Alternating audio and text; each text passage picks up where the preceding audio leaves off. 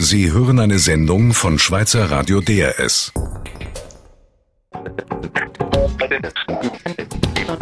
DRS 4 News. Montagstalk. Aktuelle Themen im Rück- und im Ausblick. Der Montagstalk heute mit Erika Forster. Sie ist ehemalige FDP-Ständerätin und die Unternehmerin Paola Gilani. Mein Name Daniel Eisner. Christoph Mörgeli steht wieder einmal im Fokus, diesmal nicht als SVP-Nationalrat. In einem Bericht wird Mörgeli eine ungenügende Arbeitsleistung als Konservator und Professor am Medizinisch-Historischen Institut der Uni Zürich vorgeworfen. Heute ist zu lesen, die Woche könnte für Professor Mörgeli sogar entscheidend werden. Zur Debatte stehe, ob ihn die Uni Zürich allenfalls sogar fristlos entlassen solle. Frau Forster, ist das eigentlich ein normaler Arbeitskonflikt, der nur deshalb zum Thema wird, weil ein streitbarer Politiker im Fokus steht? Also gut, es ist sicher ein Arbeitskonflikt. Das ist, äh, das haben Sie schon gesagt. Es ist die Uni Zürich, die seine Arbeitsleistung als ungenügend bewertet. Dass das natürlich hohe Wellen wirft, wenn ein Politiker ein Politiker vor allem, der sich nicht geniert, andere relativ stark zu kritisieren, dass das dann hohe Wellen wirft, das ist für mich eigentlich selbstverständlich. Frau Gilani, wenn Sie das hören, was da geschieht im Moment, ist das für Sie auch einfach ein ganz normaler Arbeitskonflikt? Also Herr Mörgel ist nicht so bekannt in der Romandie, aber ich habe ein bisschen äh, die, die Geschichte gelesen und äh, ich, ich finde, ja, äh, es ist ein Arbeitskonflikt, aber ich vermute, wahrscheinlich es gibt etwas dahinter. Ich weiß nicht, ob es sind äh, Veränderungen äh, in der Führung bei der Universität oder andere vielleicht Bewegsgründen. Gründen. Offenbar war es ja so, dass die Arbeit von Christoph Mörgeli am Institut schon immer umstritten war. Frau Förster, können Sie sich vorstellen, weshalb gerade jetzt dieser Konflikt zum Thema wird? Also ich, so viel ich gelesen habe, ich kenne das auch nur aus den Zeitungen, äh, wurde ja die Arbeit eben bewertet von Christoph Möckeli schon das zweite Mal, so viel ich weiß. Und dann hat es noch einen Wechsel gegeben beim, äh, beim zuständigen Vorgesetzten. Und da scheint es mir halt schon richtig, wenn man die Arbeit auch einmal bewertet. Was mich ja am meisten erstaunt hat an der ganzen Sache, ich habe gehört, dass äh, Herr Mörgeli zu 80 Prozent angestellt ist. Und wenn er ein, er hat ja ein politisches Mandat und das beansprucht ihn sehr stark. Also er kann unmöglich 80 Prozent an diesem Institut arbeiten und auch noch die ganze Arbeit in der Politik bewältigen. Von daher scheint mir ein Konflikt schon äh, vorgegeben. Ja, und bei mir, ich finde, ich bin auch erstaunt. Normalerweise, soweit ich weiß, in der Universität, zum Beispiel in der Romandie, äh, wenn man ist tit äh, Professor titulär, titulär Professor, äh, dann man arbeitet zwischen äh, 10 bis 30 Prozent. Man hat ein Pensum von 10 bis 30 Prozent und dann es wäre vielleicht möglich, aber mit 80 Prozent ich sehe nicht, äh, es ist nicht möglich meiner Meinung nach. Also von daher denke ich, ist man bis jetzt sehr äh, wohlwollend mit Herrn Mögli umgegangen seitens der Universität Zürich. Und von daher verstehe ich eigentlich nicht ganz, dass Herr Professor Mögli sich so vehement und mit ein, auch hier mit fast beleidigenden Äußerungen äh, zu dieser Sache stellt. Äh, ich denke, es wäre wahrscheinlich besser, wenn er sich einmal zurückbesinnt und fragt, hat, hat es nicht etwas an sich? Also, und vielleicht etwas ehrlich wäre äh, mit der, in dieser ganzen Angelegenheit. Also die SVP spricht ja umgekehrt von einer Schmutzkampagne. Also scheint mir nicht. Ich muss sagen, von Schmutzkampagnen kann man hier bestimmt nicht reden. Vielleicht der Zeitpunkt, das ist ja möglich. Aber auf der anderen Seite haben vor allem Professor Mörgeli hat des Öfteren keine Gelegenheit ausgelassen, andere Politikerinnen und Politiker äh, anzugreifen, auch persönlich anzugreifen. Und da ist es halt selbstverständlich, das kommt irgendwann einmal zurück. Eine Frage, die sich auch stellt, ist, warum ist es der Universität nicht gelungen, diesen Bericht, der ja eigentlich noch gar nicht abschließend äh, beurteilt ist, dass der schon an die Öffentlichkeit gelangt? Ja, das, das erstaunt mich immer wieder. Äh, also es geschieht fast überall in der Politik, äh, in der Unternehmen und so. Und ich glaube, wir leben Zeiten, wo äh, die Möglichkeit besteht, äh, immer angeschaltet zu werden und, und das heißt, äh, jede kann auch äh, Informationen durch diese Informationssysteme geben und es, man kann es nicht mehr äh, unter Kontrolle haben. Sprechen wir über die Asylpolitik der Schweiz. Die Asylpolitik ist wieder mal Thema im Parlament. Eines der kontroversen Themen ist die Nothilfe. Der Nationalrat, der hat ja beschlossen, dass äh, abgewiesene Asylsuchende nur noch Nothilfe bekommen sollen. Der Ständerat hat das ein bisschen korrigiert, abgemildert sozusagen. Sozialhilfe ist immer noch ähm, ein Thema für diejenigen, die im Verfahren sind. Jetzt geht das ganze Geschäft zurück in den Nationalrat, der, das, der diesen Kompromiss wahrscheinlich absegnen wird. Frau Forster, heißt das, die Asyldebatte, die Asyldebatte jedenfalls auf der politischen Ebene hat sich wieder etwas beruhigt, wenn sich die Räte annähern? ist gut, man muss ja letztlich immer einen Kompromiss finden und das äh, wird es ja auch. Ich denke, der Nationalrat ist jetzt aus meiner Sicht etwas äh, wirklich äh, hier stark eingetreten. Er sagt Nothilfe. Nothilfe sind acht Franken im Tag. Und das ist auch, äh, das ist einfach relativ wenig. Ich verstehe aber, dass man sagt, Sozialhilfe ist zu viel.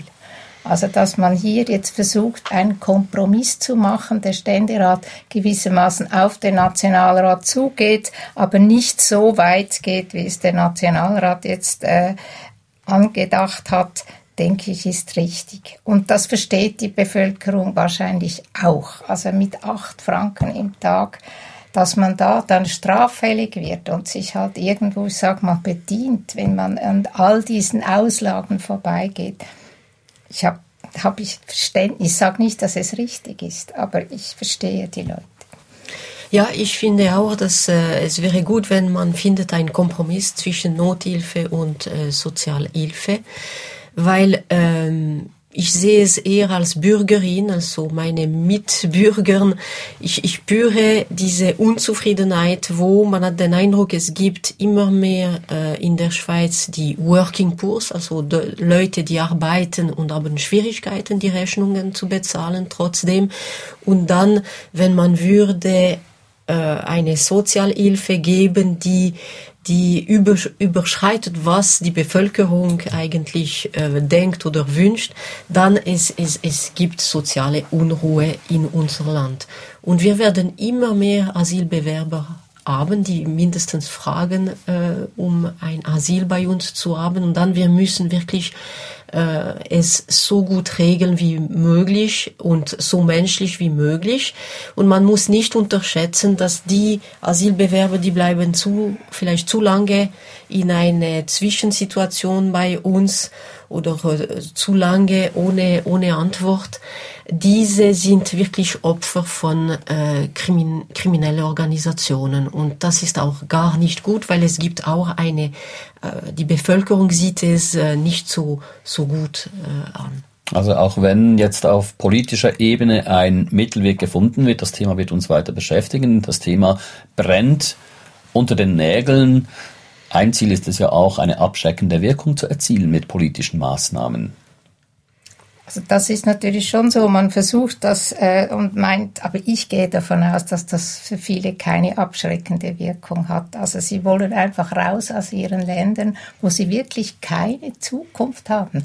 Und da verstehe ich, dass wir für sie gewissermaßen ein Paradies sind. Es gibt ja noch andere Maßnahmen, die jetzt angedacht werden, die sicher auch äh, jetzt im Dringlichkeitsverfahren auch durchgesetzt werden. Das ist, dass renitente Leute eben in spezielle Zentren kommen kommen. Das ist für mich eine ganz wichtige Frage. Dann auch, dass die Verfahren viel schneller durchgezogen werden. Das scheint mir etwas ganz, ganz Wesentliches zu sein. Dass die Leute wissen, ich bin Wirtschaftsflüchtling. Ich habe eigentlich keine, äh, ich kann nicht bleiben in der Schweiz und dass dann auch möglichst schnell durchgesetzt wird, dass sie wieder zurück müssen. Denn wenn sie einmal da sind, ja. dann ist es verständlich, dass sie da ja, ja. bleiben möchten. Für Sie auch nachvollziehbar? Ja, ganz nachvollziehbar und ich würde gerne einfügen, wie wir äh, willkommen schon sehr viele Asylbewerber in der Schweiz, wenn man denkt an unsere Oberfläche.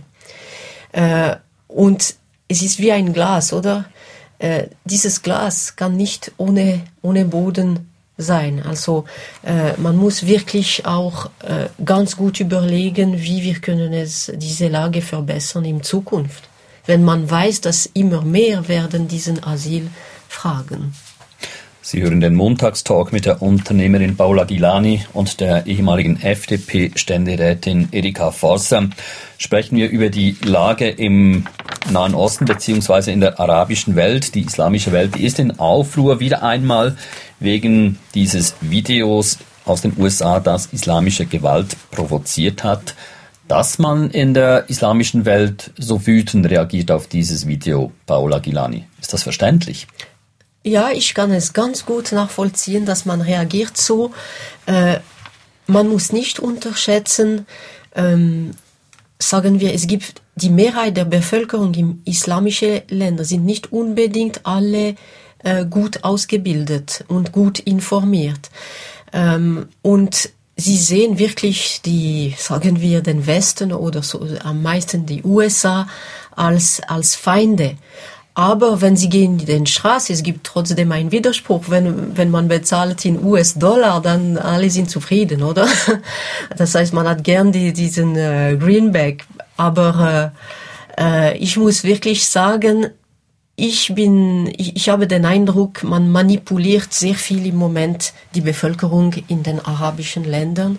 Und wem unterstützt diese Manipulierung, weiß ich nicht. Sind es nur die arabischen Regierungen oder sind andere Regierungen, die haben Interesse, äh, die USA in diese Länder zu destabilisieren? Das weiß ich nicht. Ich weiß einfach, dass für mich im Moment die USA müssen sehr vorsichtig sein nicht nur in arabischen Ländern und, und äh, auch in unseren Ländern, wo man hat den Eindruck, diese äh, deregulierte Finanzsystem, die wurde gefördert bei den USA, hat äh, meiner Meinung nach versagt und man, die Bevölkerungen weltweit fühlen sich betrogen und wollen wirklich äh, mehr Ethik und, und äh, mehr Regulierung in der Finanzwirtschaft. Erika Forster, können Sie sich vorstellen, wem diese Unruhen letztlich am meisten nützen? Also ich habe das Gefühl, es ist gewissermaßen eine Stellvertreterdiskussion oder, oder äh, was da äh, geführt wird. Ich habe das Gefühl, es geht vor allem darum, dass auch radikale Islamisten versuchen, mehr Einfluss in der arabischen Welt zu haben. Also ich habe immer das Gefühl, es geht auch darum, dass man eine Identifizierung oder man versucht sich selber zu identifizieren und da benutzt man halt diese Provokation und das ist ganz klar eine Provokation, allerdings nicht seitens der USA, sondern eben einzelne weniger. Auf der anderen Seite ist es auch wiederum eine Provokation und man nützt die Leute, die sich, äh, ich gehe davon aus, wenige oder kaum einer hat überhaupt dieses Video gesehen. Aber er wird, die Leute werden, die Unzufriedenheit der Leute wird benutzt, wie überall, um eigene Interessen durchzusetzen.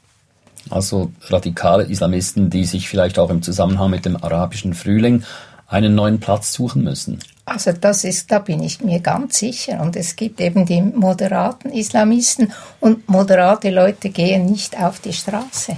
Und deshalb benutzt man eben diese Leute. Ja, aber ich glaube trotzdem, diese radikalen Islamisten sind unterstützt bei auch anderen großen Staaten.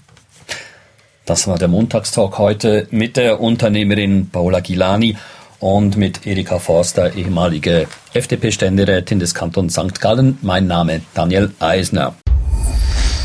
Sie hörten eine Sendung von Schweizer Radio DRS. Mehr Informationen auf drs.ch.